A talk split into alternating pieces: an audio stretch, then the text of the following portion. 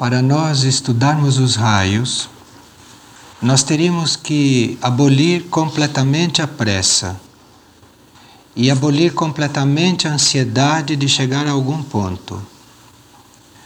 Porque esse é um estudo que a gente começa a fazer através de uma observação de toda a vida da gente também e das reações que a gente tem perante os fatos da vida. Então, à medida que nós vamos tendo essas reações, nós vamos descobrindo lentamente qual é a nossa energia mais evidente. E quando a gente começa a perceber qual é a nossa energia mais evidente, nem sempre isso quer dizer que aquele é o raio mais evidente. Porque um raio ou uma qualidade de energia se subdivide em sete subraios. E essa subdivisão que ela tem em sete subraios inclui todos os outros raios. Por exemplo, digamos que nós estamos hoje estudando o primeiro raio. Isto é uma qualidade de energia. Agora, incluído neste primeiro raio estão todos os outros sete. Está o primeiro, segundo, terceiro, quarto, quinto, sexto e o sétimo, divididos em igual proporção. O que acontece é que o primeiro raio, a energia do primeiro raio, sintetiza aquelas sete e as apresenta à sua maneira, à sua forma. Então, a gente não pode ter pressa quando está estudando a si próprio, porque de repente eu estou manifestando uma característica do quarto raio, mas eu sou do primeiro raio. O que eu estou manifestando é o quarto subraio do primeiro raio. Perceberam? Então, não é um estudo que a gente possa fazer é, por tabelas. E não é um estudo que a gente possa fazer analiticamente, analisando a atitude do outro, analisando a reação do outro, porque ele pode estar demonstrando um subraio. Então, para cada raio, para cada tipo de energia, nós temos dentro dessa mesma energia todas as outras. E cada uma delas pode estar predominando num certo momento. Então, aí está uma característica que já precisa nos colocar muito cuidadosos diante do estudo. Além disso, o raio que está predominando em mim neste momento pode não ser o meu raio predominante, pode ser algum raio meu secundário que não está em manifestação, que está em manifestação só neste momento, num dos meus corpos. Então, se eu for muito mental, eu posso manifestar muito insistentemente o quinto raio, que é o raio do conhecimento concreto, o raio da mente concreta, mas eu estou manifestando isso porque eu sou muito mental, mas aquele não é o meu raio. Porque o meu raio é uma coisa muito mais profunda do que aquele raio daquele corpo que eu estou manifestando, ou aquele sub-raio. Então, qual é o meu raio verdadeiramente? Qual é a minha energia fundamental e essencial? É uma energia que eu só vou poder descobrir depois da terceira iniciação, porque é a minha energia do espírito, é a energia do meu espírito, a energia da minha mônada, aquela que é a minha energia fundamental, é aquilo lá que eu sou como indivíduo. E a energia do meu espírito eu só vou descobrir depois da terceira iniciação, porque antes da terceira iniciação eu não tenho possibilidade de contato consciente isto é, eu posso receber muita influência do meu espírito, mas eu não posso conhecer o meu espírito diretamente nem conscientemente antes da terceira iniciação. E aquele é o meu raio. porque aquele é o raio que vai, com o tempo, absorver todos os outros, que vai sintetizar todos os outros através de um longo processo. Então, como indivíduo, eu sou aquela energia manifestada pelo meu espírito. Mas eu não sei qual é esta energia, antes de eu me tornar muito sábio. Então, qual é a utilidade do estudo dos raios? A utilidade do estudo dos raios é múltipla. A primeira utilidade é que eu vou, aos poucos, conhecendo as partes de mim mesmo. As partes. Isto é, se eu descubro qual é a energia do meu corpo físico, eu vou então colaborar mais com o meu corpo físico. Se eu descobrir qual é a energia do meu corpo emocional, eu vou colaborar mais com aquela energia e, portanto, vou tornar o meu corpo emocional uma coisa muito maleável porque ele não vai mais só funcionar com aquela energia evidente, mas ele vai funcionar com todas as outras setes que estão incluídas naquela. Então o meu corpo emocional vai se tornar uma coisa muito mais ampla. Se eu descobrir qual é a energia do meu corpo mental, também vai me ajudar muito porque aí eu não vou ficar confirmando aquela energia que o meu corpo mental está manifestando, porque eu sei que tem as outras sete ali dentro, secundárias, que podem vir à tona e ampliar muito aquela. Nós podemos ter todas as notícias possíveis sobre os raios, e isto é uma coisa muito interessante, não só do ponto de vista intelectual, como do ponto de vista do desenvolvimento da nossa mente também porque essas notícias sobre os raios levam a nossa mente a se alargar, levam a nossa mente a se colocar em coisas amplas, em coisas muito amplas, em coisas cósmicas, em coisas solares, em coisas planetárias. Então é muito útil nós nos ocuparmos disso.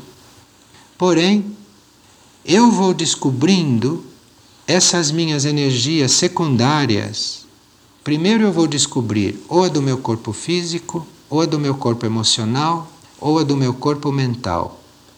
Porque são os corpos dos quais eu sou consciente. Então eu posso, observando a mim mesmo, eu posso captar que energia o meu mental manifesta normalmente. Eu posso perceber, se eu ficar muito atento, que energia o meu emocional manifesta normalmente e que energia o meu físico manifesta normalmente. Até aí eu posso chegar com a minha observação primária, com aquela observação que nós estamos agora colocando em movimento, porque nós estamos começando a fazer o estudo dos raios. Porém, com essa ressalva, que se eu perceber qual é a energia que um dos meus corpos está manifestando, eu devo começar a pesquisar quais são as energias que ele não está manifestando, que é para eu poder fazê-las vir à tona, que é para enriquecer essa característica do corpo. Está certo? Está claro isso? Então, este é o trabalho básico. Então, eu trabalho semanas, meses, anos dependendo do esforço que cada um coloca nisso, dependendo do interesse e dependendo também do temperamento do indivíduo, dependendo também do raio do indivíduo, porque há raios que facilitam mais o estudo dos raios e outros que facilitam menos o estudo dos raios. Então, eu entro num mundo de energias que é um campo infinito de reconhecimento e um campo infinito de trabalhos. E dentro desse campo, eu tenho que ter muita humildade antes de começar a falar dos meus raios e antes de começar a afirmar coisas nesse campo, com respeito a mim mesmo, porque senão eu posso me condicionar de repente. Eu posso me colocar dentro de um clichê e dizer: eu sou um primeiro raio. E eu coloquei aquela etiqueta sobre mim porque eu penso que eu sou um primeiro raio. Isto é muito arriscado afirmar no começo. Porque nós precisamos depois de fazer um estudo atento, depois de fazer um estudo meticuloso, paciente, depois de termos confrontado muitas reações nossas para saber qual é realmente a predominante, depois de nós termos feito o paralelo entre essas reações, seria bom ainda que a gente abandonasse um pouco, por uns momentos, o campo dessa pesquisa teórica e dessa pesquisa concreta, dessa pesquisa analítica e entregasse isso também para o nosso mundo intuitivo, porque aquele de repente pode até dizer para a gente qual é o raio do espírito, mesmo que a gente não tenha chegado à terceira iniciação. Então, por um lado, nós estamos diante de um trabalho que pode durar vidas, antes que a gente chegue à conclusão segura. Por outro lado, eu posso iniciar um trabalho hoje que amanhã já me dê uma resposta segura. E eu posso também, através do mundo intuitivo, através da energia intuitiva, eu posso saber quais são os meus raios sem nunca ter estudado isso aparentemente. Então vejam que é um campo muito interessante. É como a vida, exatamente como a vida.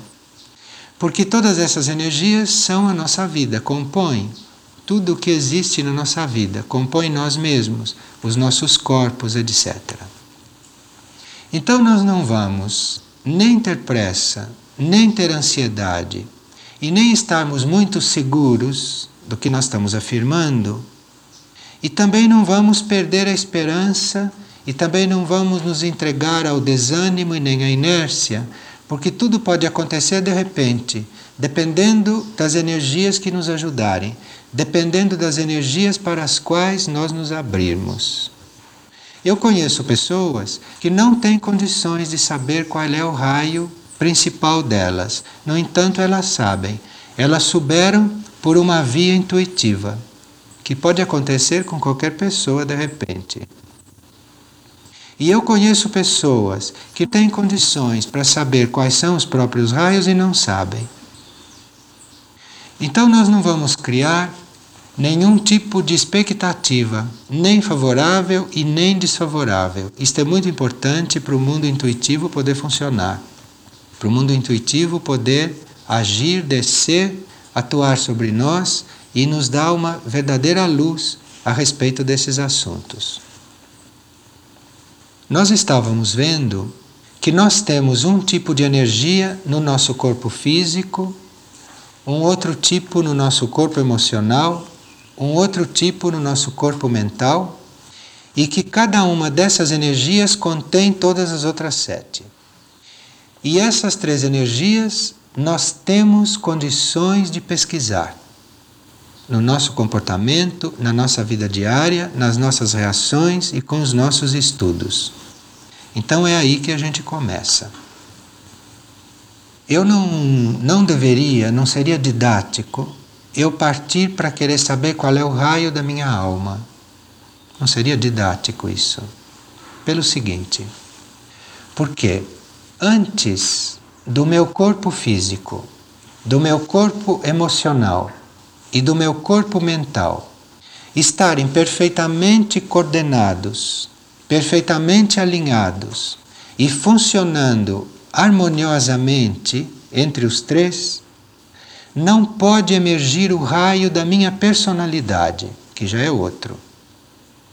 O que está emergindo na minha vida normal de todos os dias, enquanto eu não sou um ser integrado, é um raio destes corpos. Ou é o raio do físico, ou é o do emocional, ou é o do mental, ou algum sub-raio deles. É quando eu coordeno tudo isso, quando isso entra em harmonia, é que surge o raio da minha personalidade. Porque aí a síntese desses raios todos, ela surge como um outro raio que já estava preparado para mim, mesmo antes de eu estar coordenado. Porque o raio da minha personalidade, ele é preparado até antes de eu entrar em encarnação. Porque isto é feito numa organização energética muito perfeita e num nível não humano. Então, quando esses meus três corpos, ou essas minhas três energias, ou esses três raios, estão funcionando coordenados com todos os seus sete sub-raios, quer dizer, tem 21 energias que vão formar uma síntese. E então surge o raio que eu chamo o raio da minha personalidade. E quando surge então, quando fica evidente o raio da minha personalidade, quando a energia da minha personalidade pode se apresentar, pode agir, então vai começar um processo muito interessante, que é a energia da minha personalidade entrar em conflito com a energia seguinte, que ainda está latente, que é a energia da minha alma, que é o raio da minha alma. Então, vai começar a acontecer esse conflito.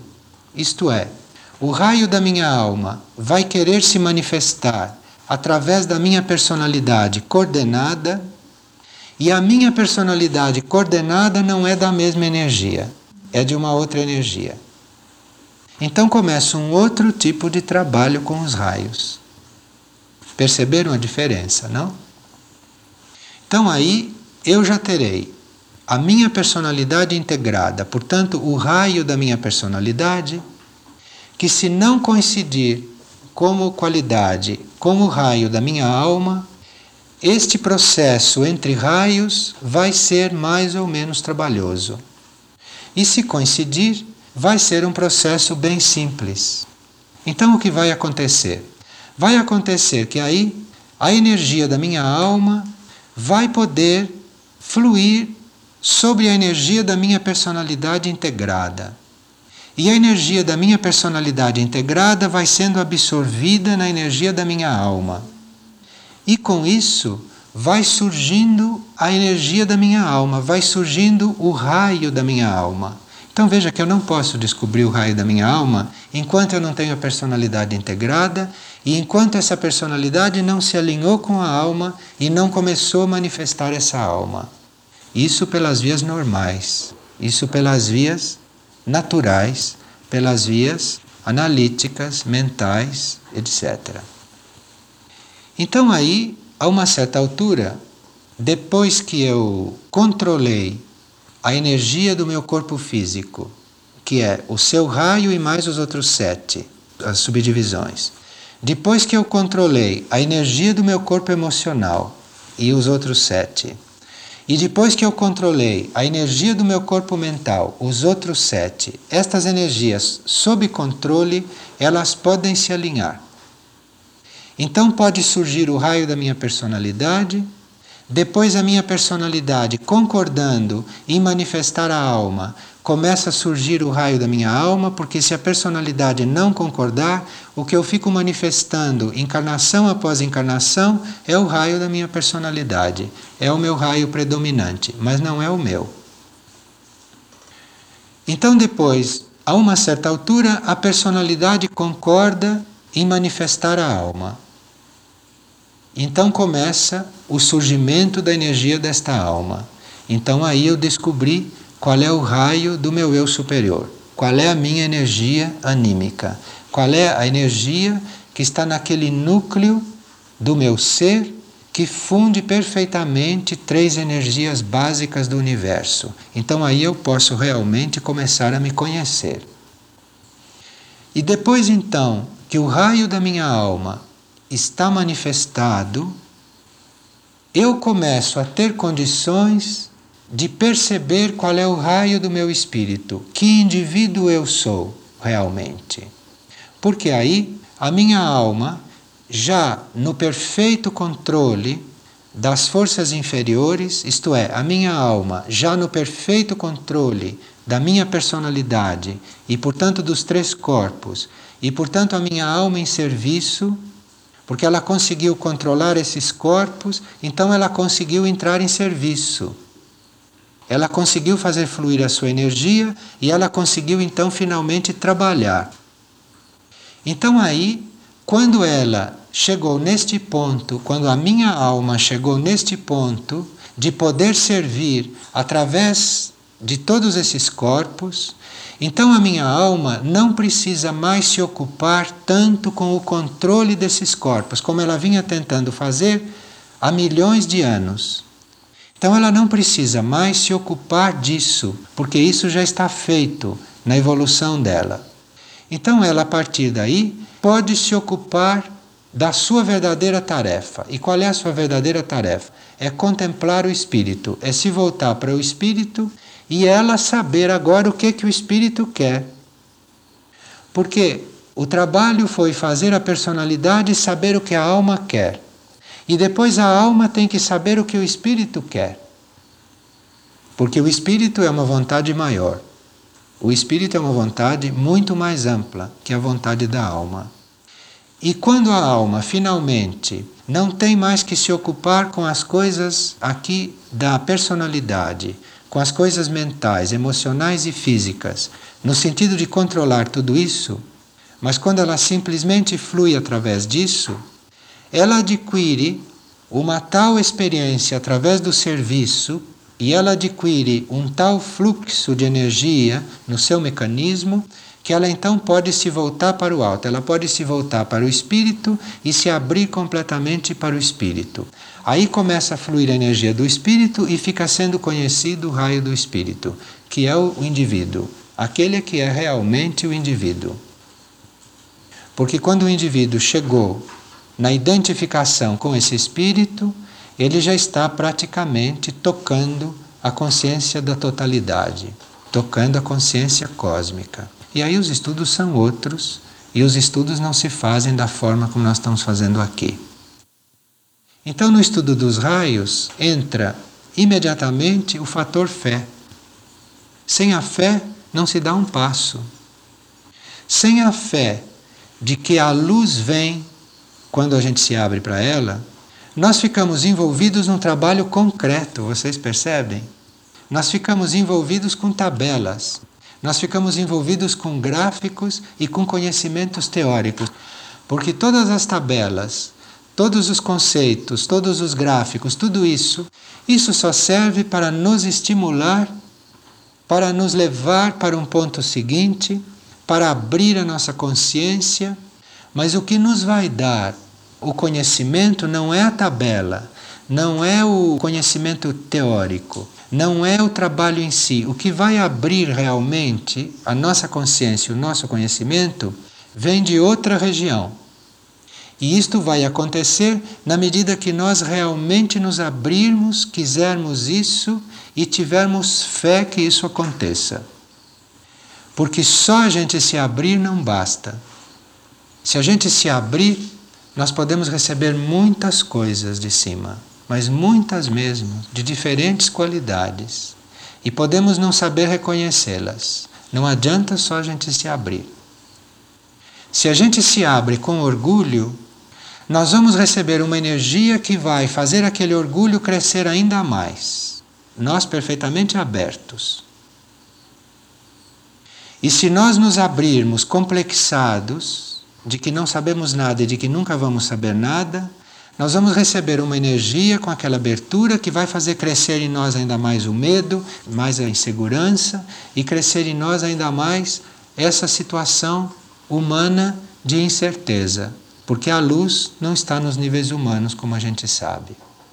Então nós necessitamos de uma grande abertura e ao mesmo tempo da fé nós precisamos daquela energia da fé que vem do eu superior, que vem dos níveis superiores, uma energia que nos dá uma tal consciência de nós estarmos vivos, que se nós estamos vivos, nós temos direito a ter conhecimento da vida, a ter consciência da vida. Então, se nós tivermos nessa consciência, se nós tivermos na fé e no trabalho, a fé e a ação, então nós podemos ter uma abertura correta. E através dessa abertura vai passar exatamente o que nós precisamos. Precisa a abertura para uma coisa mais alta, precisa uma abertura para a luz, que é aquela que vai nos fazer fazer esse estudo com a mínima margem de erros, e é preciso esta fé de que quando a gente bate, a porta vai ser aberta. Quando a gente pede, a gente recebe. Então precisa partir com isto bem claro na consciência. Senão, nós realmente vamos fazer aqui um trabalho como ir numa conferência e a gente toma nota de uma porção de coisas e depois, na hora de fazer o silêncio, ter que tirar aquilo tudo da cabeça para fazer o silêncio para realmente saber como são as coisas. Então, nós estamos nos colocando primeiro numa atitude adequada, numa atitude correta, para nós chegarmos a descobrir essas coisas básicas que vão nos levar a uma melhor coordenação das nossas energias. E pode até ser que, de repente, alguém descubra algum raio. E se não descobrir algum raio, não tem a menor importância. Não tem a menor importância porque os raios continuam sendo o que são, mesmo que a gente não saiba deles. Os raios continuam fluindo, existindo e agindo, mesmo que a gente não tenha consciência. Há pessoas que são destinadas a não terem consciência de nada dessas coisas. Pessoas que são destinadas a, durante longos períodos da vida da sua alma, caminharem no escuro. E isto é uma forma como outra qualquer da gente caminhar. Caminhar no escuro e na fé, sempre esperando pelo melhor, e vai acontecendo melhor.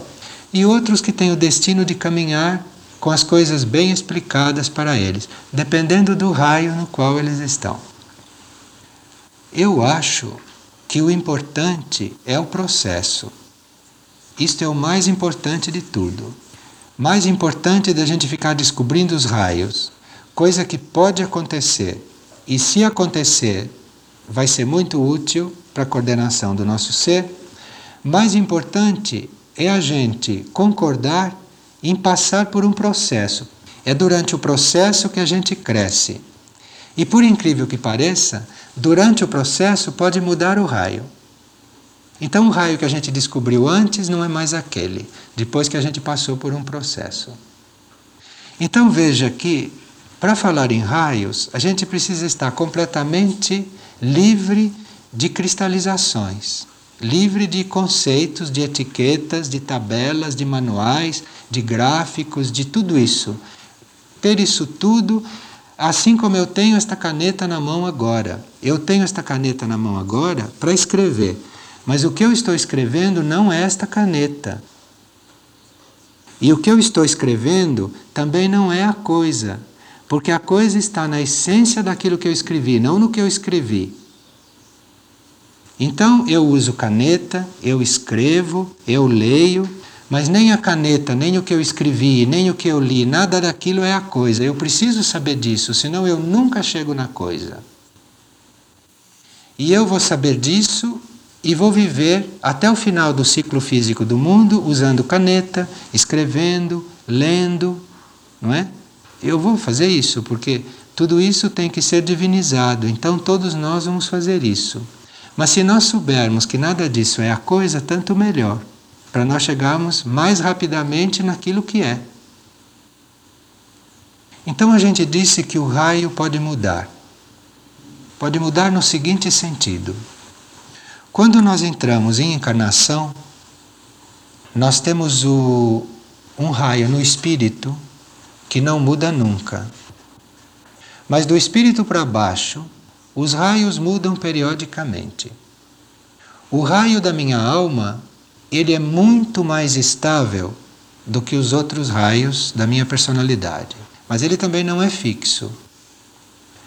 A partir de um certo ponto da evolução da minha alma, a minha alma tem que trocar de raio se ela não pertencer ao primeiro, ao segundo ou ao terceiro. Ela tem que trocar obrigatoriamente. Ela não pode continuar a sua evolução depois de um certo ponto em algum raio que não seja o primeiro, o segundo e o terceiro. Então, a minha alma, que é relativamente fixa nesse jogo energético, ela, a uma certa altura, deve mudar de raio, se ela não pertence a um desses três. E por que, que ela deve mudar de raio? Ela deve mudar de raio porque o meu espírito, o indivíduo que eu sou, ele só pertence a um desses três raios. O espírito só pertence ao primeiro, ao segundo ou ao terceiro. Não existe nenhuma mônada humana que pertença ao quarto, ao quinto, ao sexto ou ao sétimo raio. Então, o meu espírito é ou primeiro, ou segundo, ou terceiro. E a minha alma não pode ser completamente absorvida ali se ela não mudar de raio e se ela não entrar num desses três raios. E depois ela poderá fazer ainda outras mudanças, dependendo da necessidade ou dependendo da energia e da natureza desse espírito. Então, o raio do meu espírito não muda nunca. Que a gente saiba, né? Porque numa coisa assim não se pode afirmar nada. Pelo que sabem os mestres ascensionados, que são bastante sábios, o raio do espírito não muda. Mas os mestres ascensionados mesmos dizem que eles ainda têm muito o que aprender. E que além de mestre ascensionado, ainda tem infinitos degraus, que isto é uma coisa infinita. Então não vamos nos enquadrar em coisa nenhuma de repente, porque não é esse o caminho que nós estamos buscando. Nós não estamos buscando nenhum enquadramento. Nós estamos buscando uma liberdade espiritual. Isto é, uma liberdade de tudo aquilo que nos prende aqui humanamente.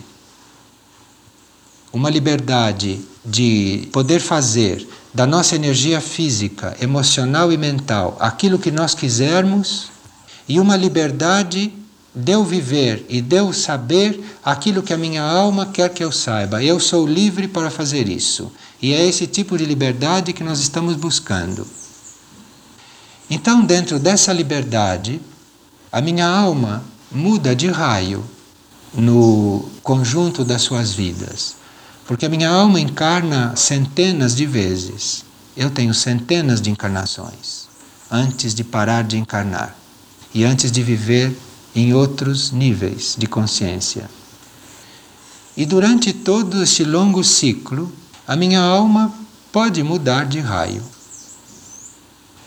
durante a mesma encarnação, os raios dos meus corpos podem mudar. O raio do meu corpo mental pode mudar. O raio do meu corpo emocional pode mudar. O raio do meu físico pode mudar. Como? Mudar porque eles querem mudar? Não. Vai mudar, talvez, isso é um dos motivos, para facilitar ainda mais a coordenação entre eles. Se a alma conseguir um certo controle sobre dois corpos e tiver dificuldade sobre o terceiro corpo, aquilo pode mudar em benefício dessa melhor coordenação. E isso não depende da personalidade do indivíduo, não depende do indivíduo querer. Isso é uma administração espiritual que não está no nível, que não está na possibilidade da personalidade controlar. Então a personalidade está aqui como mero observador. A personalidade vai observar o que está acontecendo nela mesma. E quanto mais humilde ela for, e a humildade é uma posição interna, não é falar baixinho aqui fora e nem ser gentil o tempo todo. Isto às vezes esconde as maiores serpentes. É uma humildade da gente saber o tempo todo que a gente não sabe realmente nada. O tempo todo se lembrando que a gente tem tudo por aprender. Se um mestre ascensionado diz que ele não sabe, ele sabe para dizer para nós, mas ele não sabe para dizer para um Buda. E um Buda também sabe muito para um mestre ascensionado, mas um Buda não sabe nada para o Senhor do mundo. E o Senhor do mundo sabe tudo, sabe muito e é perfeito para nós todos que estamos neste mundo. Mas o Senhor do mundo não sabe nada diante do Senhor solar. E o Senhor solar sabe tudo para o sistema solar, mas ele não sabe nada perante a estrela Sirius. E a estrela Sirius sabe tudo por tudo aquilo que existe, mas não sabe nada perante coisas que nós nem conhecemos, que não temos nem notícias. Então, é uma atitude muito desejável essa da gente estar sempre na posição de quem não sabe nada. Porque é aí que a luz vai encontrando o canal aberto para ela fluir. E se a gente for trabalhando isso em nível de personalidade, se a gente em nível de personalidade for tendo aquela fé que dá a segurança, mas ao mesmo tempo a segurança da gente não saber nada, porque isso é seguro que a gente não sabe nada. A gente pensa que sabe, né? E ao mesmo tempo, a gente ficar bem seguro aí, essa é a psicologia que nós estamos fazendo. A psicologia da insegurança, que é a forma de nós atravessarmos essa corda bamba que liga a zona da completa ignorância, da ignorância concreta, antes do mental do homem começar a despertar, até ele atravessar esta corda bamba e chegar lá do outro lado, que é o nível intuitivo e que é o nível espiritual. E nessa corda bamba, que a gente pode atravessar muito bem, sem cair, a maioria parece que atravessa sem cair, então a gente faz essa travessia sabendo que pode cair a qualquer momento. E como é que a gente não cai pensando nisso? Porque a gente sabe, não é que o pensamento negativo atrai e aquilo acontece, mas a gente sabe que vai cair, mas em vez de ficar pensando nisso, em vez de ficar ligado a esta possibilidade, eu estou na corda bamba, eu não sei nada, eu posso cair a qualquer momento, mas os meus olhos não estão na corda, os meus olhos não estão no abismo, eu estou exatamente nessa situação, mas os meus olhos estão na minha meta. Os meus olhos estão na minha meta espiritual, que é estar perfeitamente integrado, perfeitamente consciente no todo, não na corda, bamba ou não bamba, não no abismo, não naquilo que eu estou fazendo, não naquilo que está acontecendo. Tem pessoas que atravessando esta corda bamba ficam olhando para o que acontece ao lado. E esse é o sistema de cair para aquele lado. Em vez de cair para o outro, cai para aquele. Então, eu estou nessa situação realmente, enquanto estou encarnado, enquanto estou nesse processo, mas eu tenho uma meta. E esta meta é eu estar incluído no todo, estar unido com o todo. E daí vem a minha segurança. E aí eu fico perfeitamente seguro na minha situação de ser inseguro. Porque não é possível ser seguro dentro da condição humana e encarnado num corpo físico, emocional e mental, a não ser que esta minha meta esteja tão presente o tempo todo, que eu fique tão concentrado nesta meta, que esta meta me atrai e eu vou para esta meta e não tem perigo de eu cair daquela corda.